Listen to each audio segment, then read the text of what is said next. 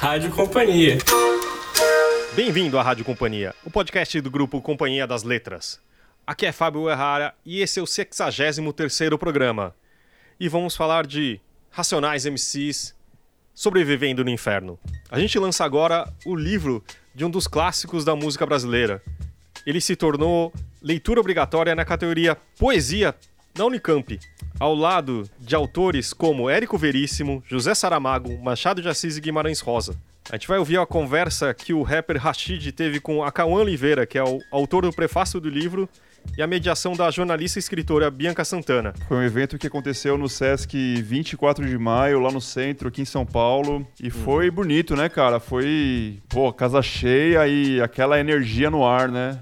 Depois a gente tem uma conversa minha e do Zé, a gente não conseguiu se aguentar e a gente está fazendo uma. É, um, é uma obra que mexe muito com a gente e a gente faz as nossas impressões de, de como a gente ouve e sente esse álbum. Que a gente vai ouvir logo depois desse papo. Toca aí, Zé! Então eu gostaria agora de chamar aqui ao palco a jornalista Bianca Santana, que ela vai fazer a mediação do bate-papo, e chamar os convidados que compõem a mesa aqui. Bom bate-papo a todos.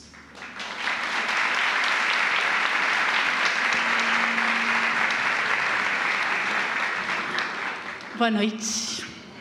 Que noite especial. Confesso para vocês que eu nem dormi direito. Sobrevivendo no Inferno, Racionais MCs.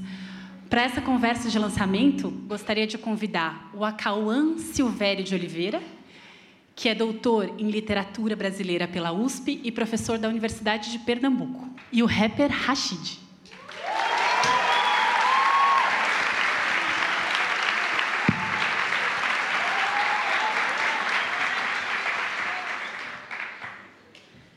Acho que algumas pessoas já estão com, com o livro em mãos.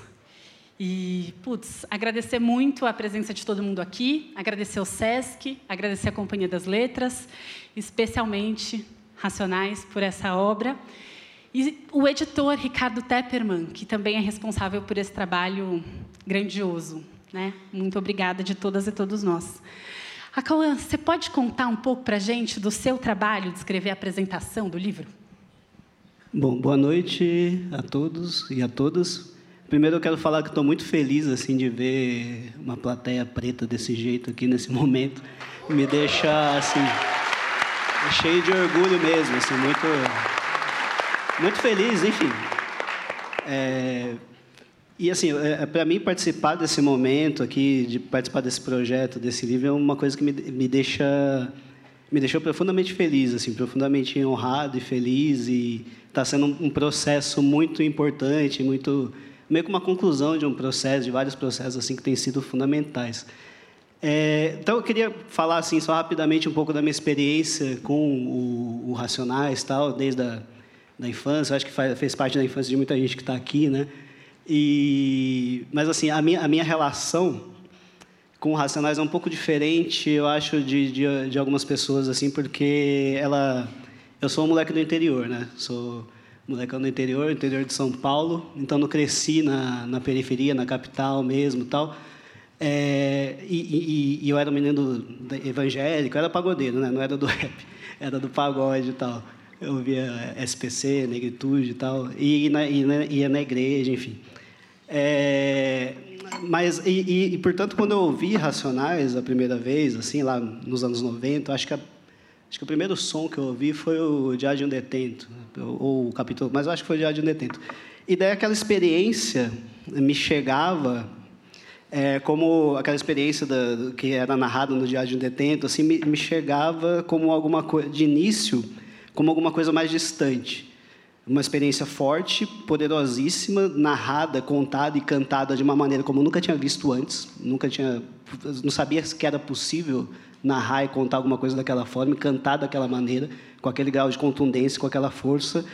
É, mas, ao mesmo tempo, era uma experiência inicialmente assim, pô, distante. Uma experiência de, de violência que eu, que eu não vivia, justamente porque a vida no interior é mais suave, mais tranquila tal. É, mas, e, e eu acho interessante isso justamente porque, aos poucos, é, o rap, o, foi, o rap no geral foi me ensinando, né? Todos os caras no começo lá, facção, sabotagem, mas os Racionais em particular, porque foi a primeira vez, uma das primeiras vezes que eu ouvi rap, foi me ensinando que aquela experiência que a princípio parecia tão distante também fazia parte da minha vida porque era uma experiência dos negros brasileiros, na verdade, que ele estava contando ali. Então, e, e daí eu comecei a, gradualmente a reconhecer também na minha vivência, nas experiências de racismo que eu, que eu vivi, que eu vi amigos meus passando, tal, é, eu acabei é, aos poucos reconhecendo aquilo como parte de uma coletividade maior, uma coletividade de uma comunidade negra brasileira que até então era silenciada, que até então não tinha voz, que até então, enfim, não aparecia. Então, o, o rap na minha vida, os Racionais, é fundamental, e eu acho que acredito que na vida de muita gente, nesse processo de reconhecimento, de autorreconhecimento de si enquanto negro. Porque isso é uma coisa fundamental de se dizer. Né? A gente não, por mais que né, nós nasçamos com, a, com essa cor, enfim, mas o processo de autorreconhecimento de si enquanto negro e principalmente o processo de ter orgulho dessa condição é algo que é conquistado. A gente não nasce com isso, a gente conquista. E nesse sentido, racionais é fundamental para ter orgulho dessa condição e para considerar ela uma condição a partir da qual você vai lutar. É, então, enfim, para mim esse, esse processo foi um processo de aprendizado, um aprendizado constante, e portanto estar tá aqui nesse momento participando desse projeto, assim, é uma realização não só profissional, mas é uma realização de vida mesmo. Então, eu tô, enfim, só tenho a agradecer, cheio de orgulho. Tamo junto.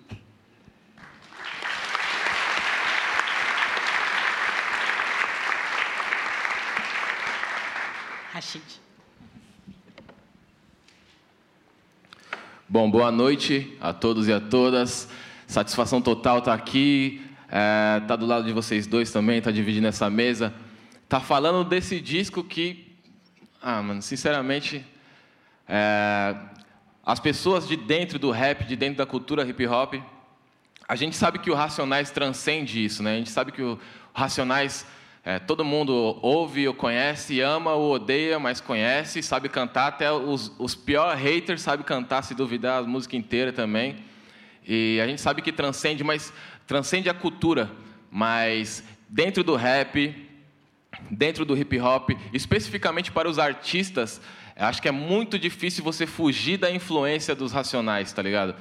É, é, e eu acho que mais do que é difícil fugir, como também é, é sempre muito nítido e todo mundo fala isso em todo lugar, é, tanto eu quanto meus companheiros de geração, gerações anteriores à minha, gerações posteriores à minha, todo mundo tem tem o Racionais como referência, é, sobrevivendo no inferno como acho que um, um, grande divisor de mares mesmo, assim, um Moisés do, do rap, assim, de certa forma.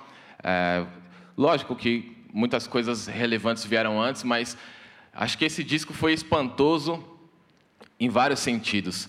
É, no discurso, no peso, na fome que o disco trazia, eu, eu enxergo eu, eu, eu vim das batalhas de MC, então eu enxergo nos caras do Ed Rock e no Brau uma fome de MC também, que na época eu não enxergava, e depois, quando eu comecei a reconhecer isso, a gente gosta. Hoje em dia a gente vê vídeo de Cypher e não sei o que lá, e quer saber o MC que rimou melhor, e pá, o cara que fez a multissilábica, o cara que, que falou não sei o que, que mandou a punchline. Mas para mim, é, é, é, é, muito nítido a fome de MC do Brau quando você começa a ouvir capítulo 4, versículo 3. Além da fome dele como, como, né, como moleque preto de periferia que quer ter uma voz, que quer falar, ainda tem a fome de MC, a técnica de MC. Ah, minha intenção é ruim, esvazio o lugar, eu estou em cima, eu tô, tá ligado? Se você, você trocasse aquela batida por um beatbox, colocasse o Brown numa roda de freestyle naquele momento ali, tá ligado? Seria um dos freestyle mais freestyle, seria um dos bagulho mais foda que você veria na rua, em, tá ligado? Na história do rap. Então eu reconheci, comecei a reconhecer muito da fome artística dos caras também, quando eu comecei a me apaixonar e me aprofundar mais nesse lance de técnica, que hoje em dia está muito em voga, é, a técnica do MC, mas você vê que esses caras já tinham tudo isso, numa época em que não, não se falava disso, é, numa época em que não tinha YouTube para ver, não tinha React, não tinha análise, não tinha porra nenhuma dessas coisas, mas esses caras já estavam tão à frente da parada, já estavam tão à frente do tempo deles também, que aquilo já estava engedrado na música deles de uma forma que inspira a gente até hoje. E não inspira a gente, tipo, não é o, só o último lançamento do Racionais que inspira a gente dessa forma, tá ligado? A gente está falando do Sobrevivendo no Inferno, assim como a gente poderia também estar tá falando do Raio X do Brasil, do Escolha Seu Caminho, do Holocausto Urbano, tá ligado? Então, as coisas antigas dos caras nos trazem muito isso à tona e tal. Enfim, é... eu não me lembro exatamente, tipo, a primeira vez, né? A gente comentou ali, ah, a primeira vez que você ouviu Racionais. É muito difícil, porque Exatamente, Racionais foi essa parada estrondosa que, do, da mesma forma que hoje nós saímos na rua e ouve um funk, naquela época a gente ouvia alguma música do Racionais. É, mesmo de antes, final, fim de semana no parque, ou né, as músicas já do Sobrevivendo no Inferno. Você ouvia em vários lugares. E eu, sinceramente, em 97, eu tinha 9 anos, tá ligado? Quando eu comecei a ouvir essa parada na rua, eu não sabia o que era rap, não sabia que, que, estilo de música era exatamente aquilo que os caras estavam fazendo, não sabia que tinha a cultura, hip hop e tal, e tudo aquele bagulho que nós gosta de falar e é necessário. Mas o primeiro contato ele foi tipo muito orgânico, tá ligado? Você ouve o barato e sei lá, mano. Na, eu, eu, eu morei no interior também, no interior de Minas Gerais, uma cidade chamada Serra de Jaci.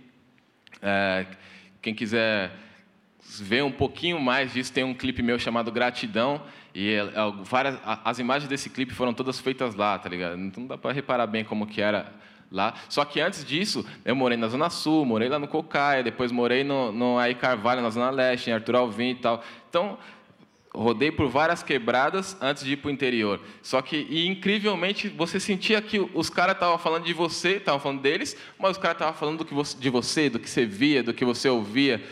Estavam falando como os caras que você gostaria de ser também falariam, teoricamente, tá ligado? Então você tinha todo o lance da representatividade. Se hoje a molecada olha de repente para um artista do funk, sei lá, e quer as correntes, quer quer o tênis, quer o carro, e assim como eu já vi entrevista dos, do, do, do, dos próprios racionais falando é, que vi, olhavam para os caras do Run DMC, o Public Enemy também, queriam o Adidas, queriam o chapéu, queriam a corrente. A gente olhava para os caras e tipo, mano, eu quero ter essa, quero ter essa voz aí do Brau, mano. O que, que eu preciso fazer? Tem uns caras que... O Rael imita direitinho a voz do Brau, não vou nem me atrever. Eu quero ter essa voz aí do Ed Rock, tá ligado? A, a voz forte da Norte, como diria o Elião. Tá ligado? Então você queria acho que tudo inspirava. Na falta de referência, a gente não tinha referência nenhuma. Então, na falta de referência, você olhava para os caras e os caras representavam. Mano, é isso aí que eu quero ser, tá ligado? Tipo, eu quero isso aí, eu quero essa tatuagem, eu quero esse estilo, eu quero essa voz, porque ele fala o que eu penso, o que eu vejo, tá ligado?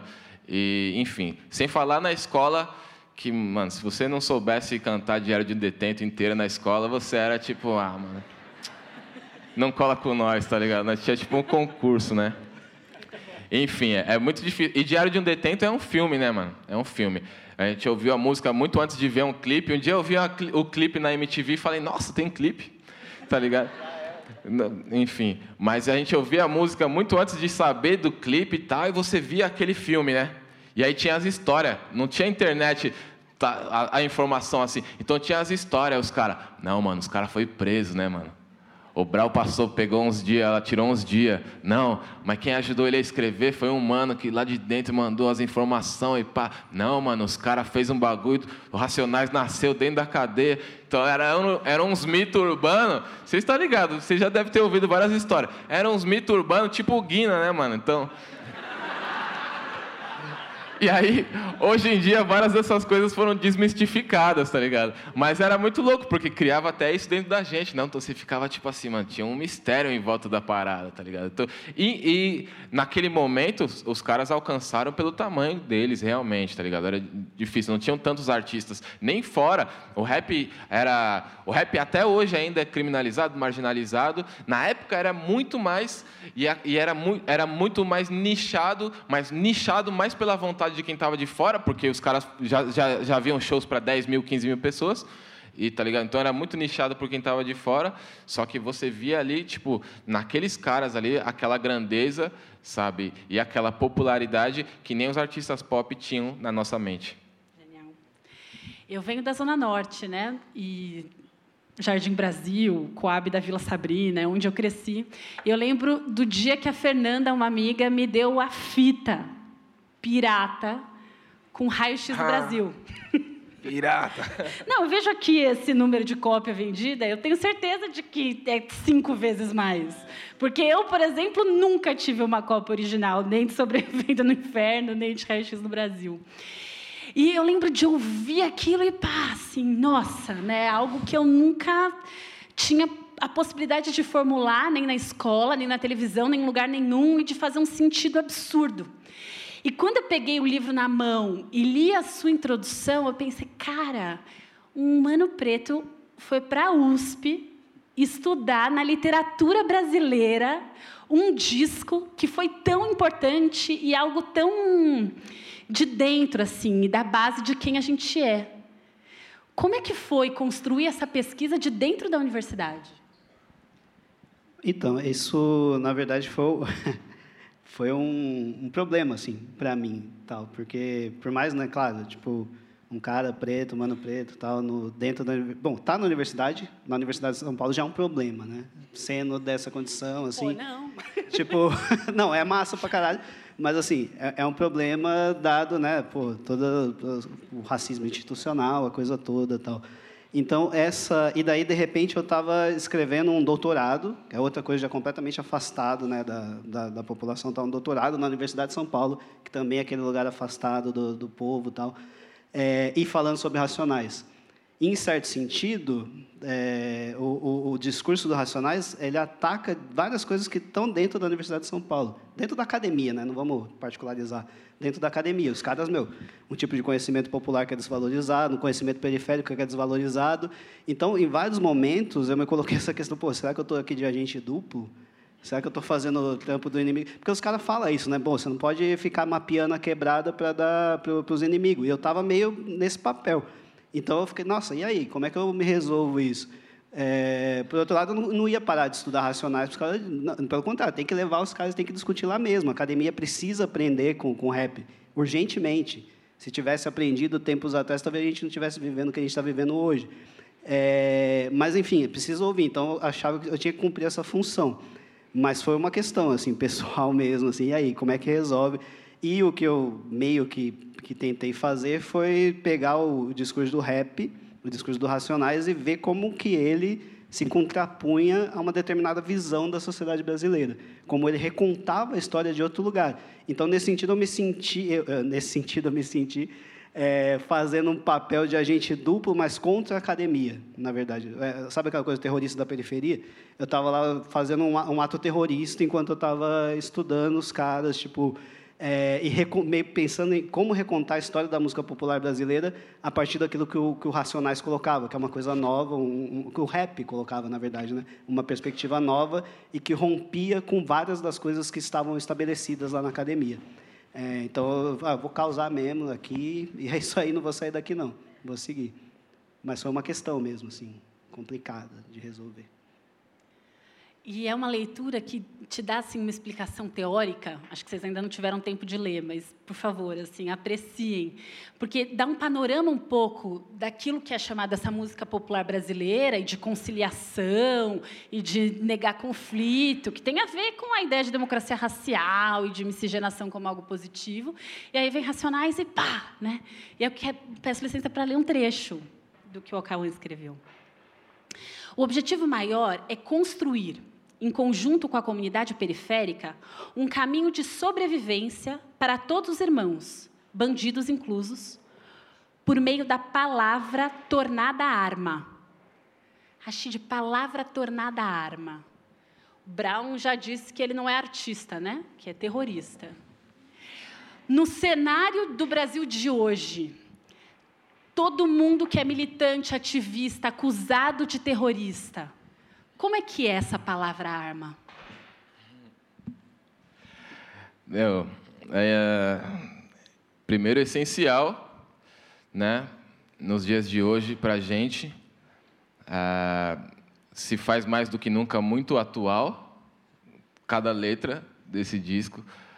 Mas é, é uma questão filosófica profunda, mas ao mesmo tempo é uma coisa muito é, como posso dizer, escancarada, tá ligado? É o que a gente precisa. É, esse, é, esse é o nosso momento, é o nosso momento de trocar essas ideias aqui. Espero que essas ideias aqui não tenham que ser trocadas num porão de algum lugar a partir do ano que vem, tá ligado? Eu espero que a gente possa continuar trocando ideias assim. E é nesse sentido que a nossa palavra vai continuar sendo arma, sempre foi, tá ligado? É, as pessoas perguntam, Rashid, e aí? O rap mudou e tal, não sei o quê? Mudou pra caramba e vai continuar mudando, tá ligado? Vai continuar mudando, vai aparecer muita coisa boa. Com isso, vai aparecer muita coisa ruim também. Não esquenta a cabeça. Você está reclamando agora, vai aparecer muito mais coisa ruim. E, assim, e sempre existirão artistas que vão trazer consigo a bandeira de falar alguma coisa, de fazer da palavra arma, porque tiveram essa, é, tiveram essa referência, tiveram Racionais como referência, o DMN, o Sistema Negro, tá ligado? E porque o rap no Brasil ele se desenvolveu de uma forma muito diferente do que na, na, na América do Norte, tá ligado? É, e no resto do mundo, na verdade, né? O rap no Brasil ele se desenvolveu de uma, uma maneira muito peculiar, a gente pode dizer assim, porque ele se tornou grande sendo consciente. E mesmo que as pessoas digam o rap gangsta, não sei o quê, é que era o rap que retratava a, o cotidiano da quebrada, é, no, o rap gangsta nosso é totalmente outra parada do rap gangsta norte-americano, tá ligado? Você, tinha o rap gangsta norte-americano cantando sobre crime mesmo, NWA, pá, as armas, entrevistas, mano, pá, entendeu? E o, rap, o nosso rap gangsta aqui, ele é muito mais um descendente do, do Run DMC mesmo, e dos caras que. Do, do, do, do Public Enemy, aliás, mesmo, tá ligado? Uns caras que eram realmente muito preocupados com discurso, com postura e tudo mais. Todo o resto estava incluso. Mas ali, você traz dali um pouco desse lance de, de a palavra servir como arma, de você falar para os seus, sabe? Falar para o seu povo, para o seu pessoal, sabe? É, durante um, um, um, bom momento do rap, assim, a gente tinha também muitas músicas que, às vezes, elas pareciam não falar tanto com a gente, mas falar mais, falar com o sistema. É, enfim, não sei se vocês, espero que eu esteja me fazendo entender nesse momento, mas a gente teve muitos raps durante um tempo que eles pareciam é, falar eles estavam cantando para a gente, mas falando com o sistema, tá ligado? E o Racionais, ele, ele, na verdade, ele tinha uma coisa que era, ele era um, o contrário um pouco disso, porque ele falava com a gente sobre o sistema, sobre as coisas. Não só Racionais, vários outros grupos, mas hoje estamos falando especificamente do Racionais. E, e eu acho que isso que era importante, porque, mano, duvido muito que o pessoal lá na, na Câmara ouça rap, entendeu? E quem ouve aqui é nós. Então, os caras falarem das coisas, tentarem abrir nossos olhos sobre as coisas que acontecem lá, sobre as coisas que acontecem em outras ruas, pessoas que têm a oportunidade de viajar pelo Brasil e trazem para a gente essa realidade, ou como o Racionais fez é, o Capão Redondo e fez a Vila Mazei ficarem mundialmente conhecidos, tá ligado? E outros grupos fizeram, como o, o RZO fez com o Pirituba também, ficar mundialmente conhecido, tá ligado? Isso é usar a nossa palavra como arma, usar a nossa palavra não como um agente duplo, mas de certa forma, às vezes, muitas vezes é um cavalo de Troia, tá ligado?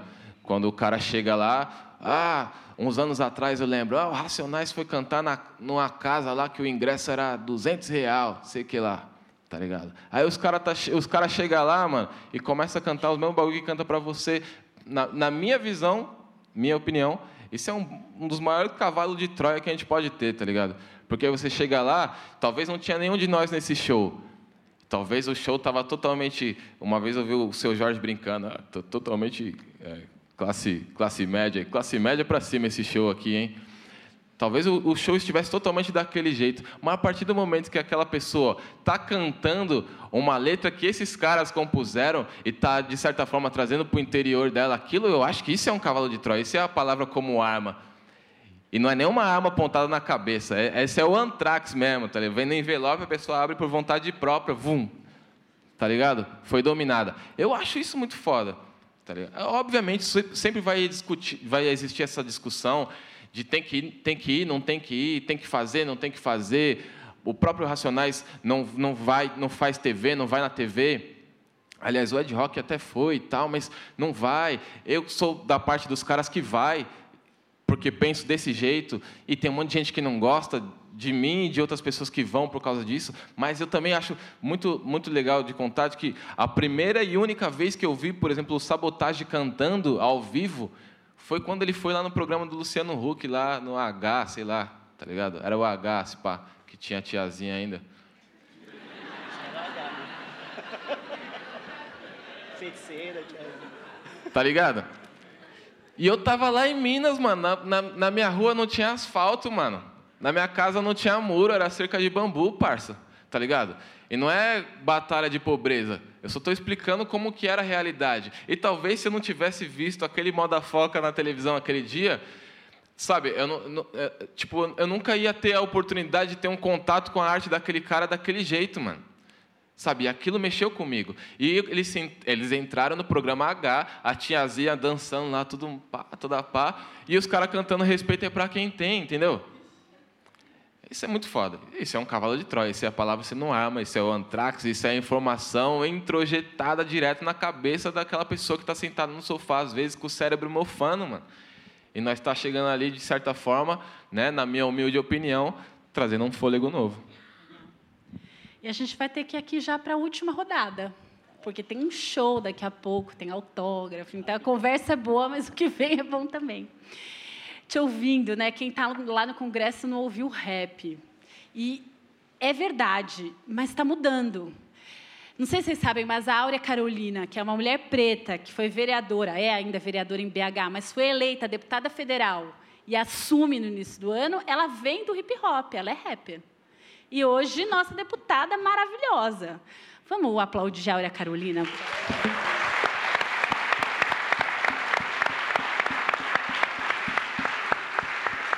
O cenário todo de inferno, mas nesse inferno a gente tem as minas pretas chegando e fazendo quilombo no Congresso Nacional.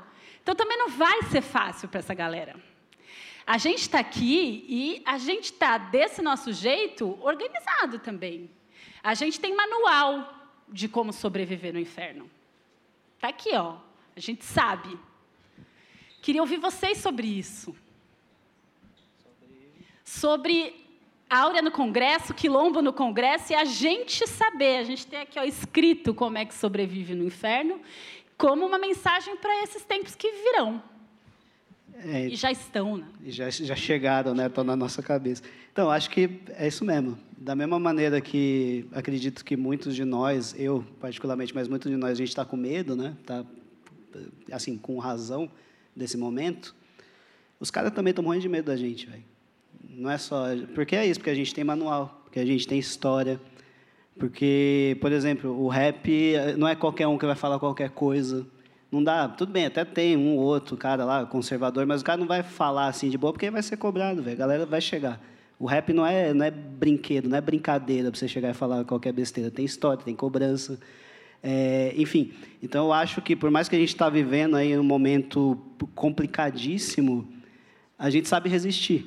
A gente aprendeu isso. A gente está e, e, é só assim, a gente vai continuar resistindo. Não adianta Pode vir quem quer que seja, coisa, de onde quer que seja, bolsa do que que, a gente vai resistir, a gente sabe. É, e a gente tem de onde ouvir, de onde tirar força.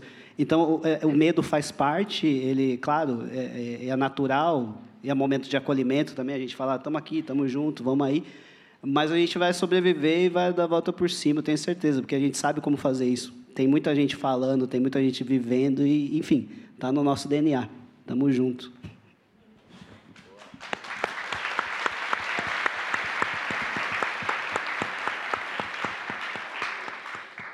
E foi bonita aquela imagem, né, do ninguém solta a mão de ninguém, mas eu confesso para vocês que eu olho assim umas pessoas, minha vontade de falar, não rela em mim, sabe? E a gente tem muito bem que saber para quem a gente dá a mão nesses tempos. Porque também tem assim uma esquerda branca, tem um pessoal que também não, não sei não, né? Em quem que a gente encosta, para quem que a gente dá a mão, quem é nosso quilombo. E o Brown meter aquela cara fechada e falar tudo o que ele devia ter falado, mesmo em apoio ao Haddad naquele momento, também marca de onde a gente vem e quem a gente é. Então a gente pode estar junto e se aliado de determinadas pessoas e grupos em alguns momentos, mas é como se disse. A gente sabe que a gente também é cobrada e cobrado. Então conta com a gente, mas ó, estamos aqui, né? Assim, atenta, atento desde sempre. Não não estamos chegando agora. Morre menino preto no Brasil desde sempre. Eu tenho um irmão encarcerado que cresceu governo Lula e Dilma. Não é que o Brasil era o paraíso, está aqui que o Brasil não era o paraíso. Então, calma, muita calma. Sobrevivendo no inferno, por futuro, por favor, Rachid. Nossa, foi tipo sobrevivendo no inferno em uma palavra, já gelei, achei que você ia mandar essa. Eu ia falar, ferrou.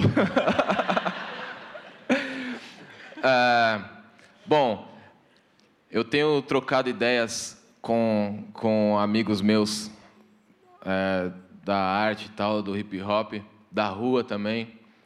E eu tenho. A gente tem sempre frisado a importância de continuarmos trocando esse tipo de ideia, de continuarmos nos juntando tá ligado? Nem que a gente precise virar a nossa própria sociedade secreta, tá ligado? Por todos esses motivos que você falou, tá ligado?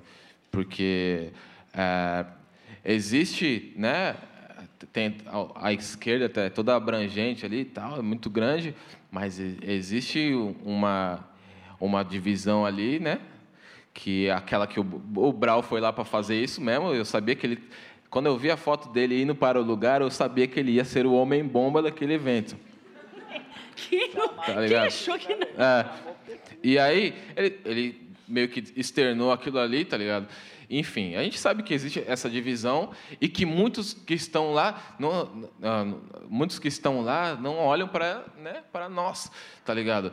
E, enfim, tem, tem quem olhe, tem quem tá para fazer ponte, tá ligado? Tem quem tá para trocar ideia, mas muita gente não e, enfim. E a nossa e todo o nosso manual, toda a nossa vivência, toda a nossa experiência, às vezes acaba servindo de plataforma para quem não está olhando também, tá ligado? Então, por isso, a importância, tipo, assim como a gente falava, a gente fala nas nossas rodas de conversa entre amigos, falando aqui nessa mega roda de conversa entre amigos, da importância da gente continuar, tá ligado, informando um ao outro, é, trocando ideia, se juntando e formando a nossa própria organização, tentando fazer nossas ações cada vez mais dependendo de nós mesmos, tentando fazer, é, dar nossos passos cada vez mais dependendo de nós mesmos. É, enfim, eu, eu falando isso de ação real mesmo, tá ligado? Sei lá, mano. Porque às, às vezes a gente fica esperando algumas coisas acontecer é, e, e, não, e não vai chegar. Por exemplo, todos os artistas de rap se posicionando é, a, a, agora nesse momento aí foram, né? Foram atacados pelo famoso Zé Rouanet tá ligado? O parcinha que ia lá e comentava, ah, Rouanet!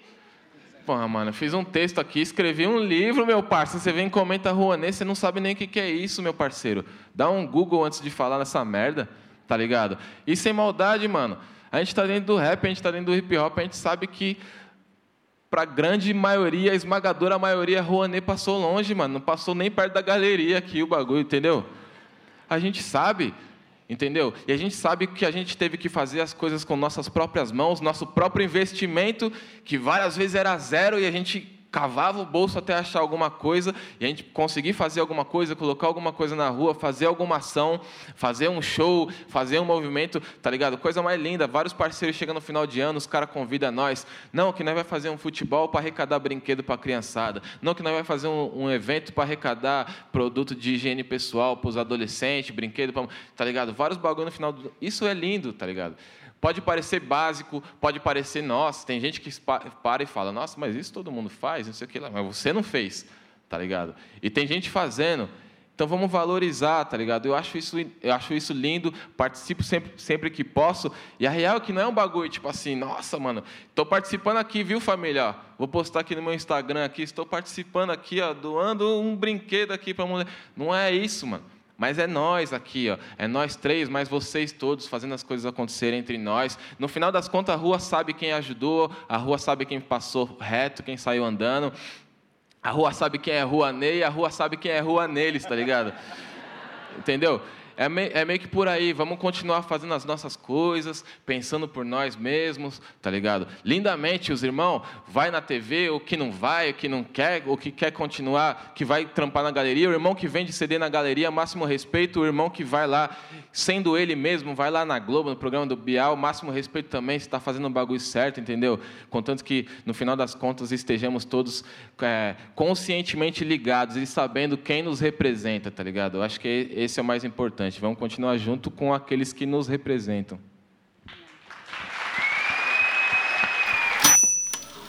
Fica até um pouco difícil continuar, mas é, é que a gente não se aguentou, né? Pois é, né? Depois desse, desse evento maravilhoso, é, eu me envolvi mais ainda com a obra dessa, desse grupo genial que foram os Racionais. E a Companhia das Letras está lançando agora o que era um álbum e vira, tá virando um livro. A gente juntou todas as letras, passou por um processo bem rigoroso de que antes estava espalhada aí pela internet, etc. A gente sentou com os Racionais. Também tem fotos muito fortes dos Racionais na época. Ele está reforçando a estética de quando o livro foi lançado, né, Zé? Que eu acho que era bem diferente do que tinha os outros álbuns. Tem um apelo fortemente religioso, assim, que causou bastante estranhamento. É uma cruz dourada, escrita com letras góticas. E no livro a gente tomou cuidado ainda de ter uma lateral pintada, é, um, que a gente chama de corte trilateral dourado. Então tem uma impressão ainda de um texto, digamos, não religioso para não parecer, né? Não, é religioso, é religioso, com certeza religioso. O livro O Inferno é, é, um, é um purgatório cristão, né?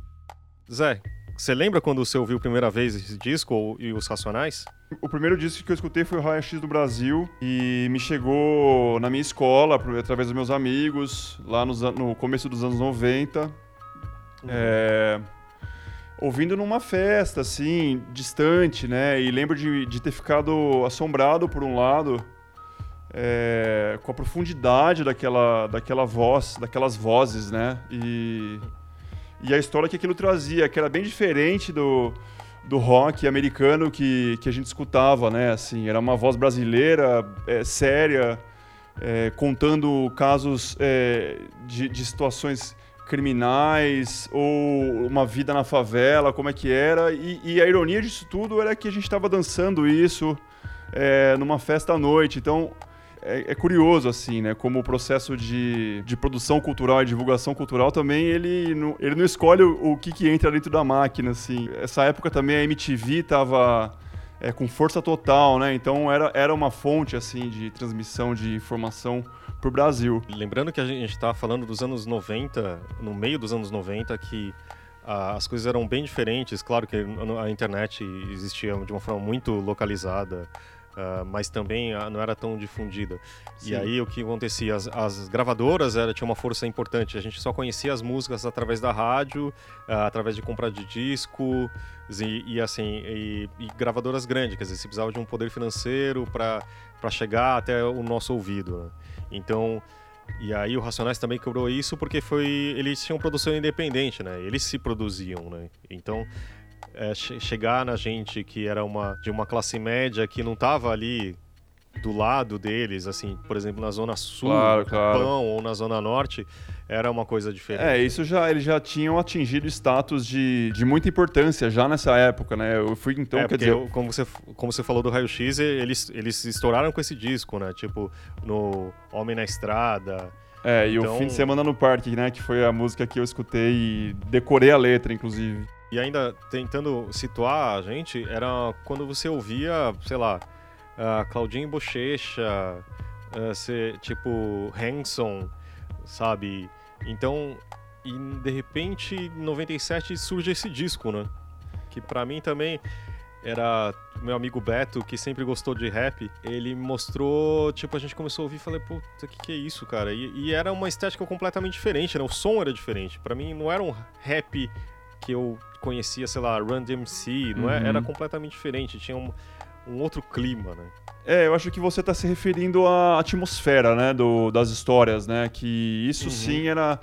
Pô, a gente estava acostumado a escutar uma música americana, muitas vezes a gente nem entendia a letra, e de repente vem um cara falando, narrando uma história é, densa, né? E, e aquilo num clima meio sinistro, com uma batida pesadona, assim, né? Isso era. É, é, chamava muito atenção, né? E, antes de qualquer racionalização do que estava acontecendo, né? Aquilo era uhum. muito potente, né? Como é ainda, né? Muito potente. Uhum. O livro tem um prefácio ultra bem escrito pelo Wakawa Oliveira e tem um trecho que, que ele escreve o seguinte: o impacto de sobreviver no inferno no cenário nacional pode ser comparado sem exageros ao de outras grandes obras pertencentes aos mais diversos campos culturais, como Memórias Póstumas de Brás Cubas, Grande Sertão Veredas, Terra em Transe e Chega de Saudade. Em termos políticos, contudo, é praticamente sem paralelo. Quer dizer, ninguém ainda, ninguém jamais havia escrito com tamanha contundência músicas, né, dessa, dessa, dessa qualidade aqui na, na, na, cena musical brasileira, né, vamos chamar assim. É, porque também a gente tá ouvindo um, um rock, ou, tinha um rock nacional, sei lá, tinha, tinha estourado em 97, era, sei lá, Skank, uh, mas a voz dessa periferia não, não existia, sabe? Uh, nessa época você não via realmente o que estava acontecendo, não existia racismo, que era uma de, uh, democracia racial, uh, sabe?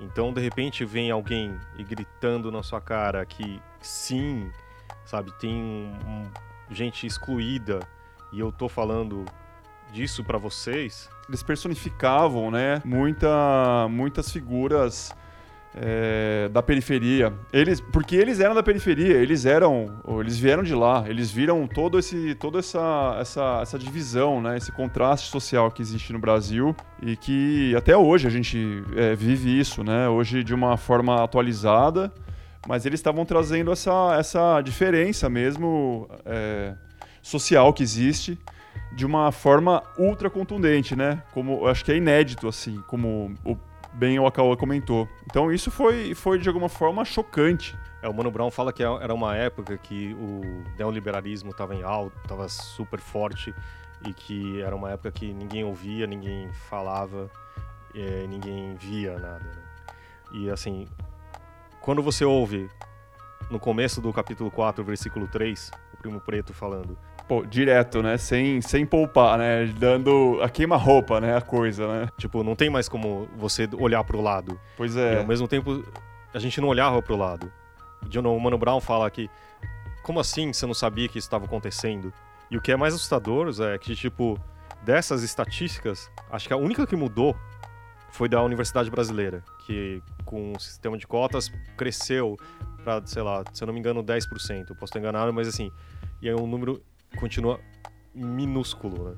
A população negra é 54% da população brasileira, sabe? E você não vê isso em, nas empresas, você não vê isso nas universidades, nos cargos de liderança, em qualquer lugar isso não existe. Pois é, eu acho que é muito importante o que você está dizendo e, e também lembrar que é muito importante a gente saber é, da onde a gente vem, né, como povo também. Então eu vejo esse disco e o trabalho dos Racionais é, também como uma forma de, de documentar né, a, a, os momentos pelos quais a gente passou e realmente, na prática, quant, quanto tão pouco se alterou na ordem é, das coisas. Né?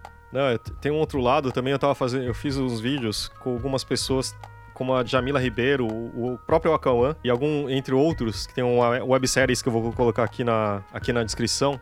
E também você vê pessoas como o Emicida, que ele fala textualmente: se não houvesse racionais, se eu não houvesse sobrevivendo no inferno, não haveria Emicida. Não haveria rapper Emicida, sabe? O Jamila que usou as letras dos racionais quando ela dava aula de filosofia para os alunos no ensino médio. É, é, incrível, né? Como fenômeno eles são realmente impressionantes. E é e necessário, né? Uma voz surgiu, uma voz nova, uma voz poderosa e que estava trazendo umas notícias não muito boas lá, né? Um ponto de vista que todo mundo estava olhando para o outro lado, né? Fingindo que não estava vendo, né? Uma coisa meio, meio maluca, assim, que a gente até observa por aí hoje em dia, né? Como o Okawan falou muito bem, sobrevivendo no inferno salvou vidas. E não é uma figura de linguagem. E eu espero que ele continue fazendo esse papel de salvar vidas e abrir, abrir olhos também. É isso aí. É isso aí, gente. já sabem. Qualquer coisa escreve pra gente no rádio arroba companhiadasletras.com.br e apesar que a gente tá meio irregular, né? A gente pede até desculpa aqui pros nossos ouvintes, que tá sendo semana sim, semana sim, semana não, outra também não. Mas agora a gente tá de volta aqui com semana sim, semana não. A gente se vê por aqui. Valeu! Valeu!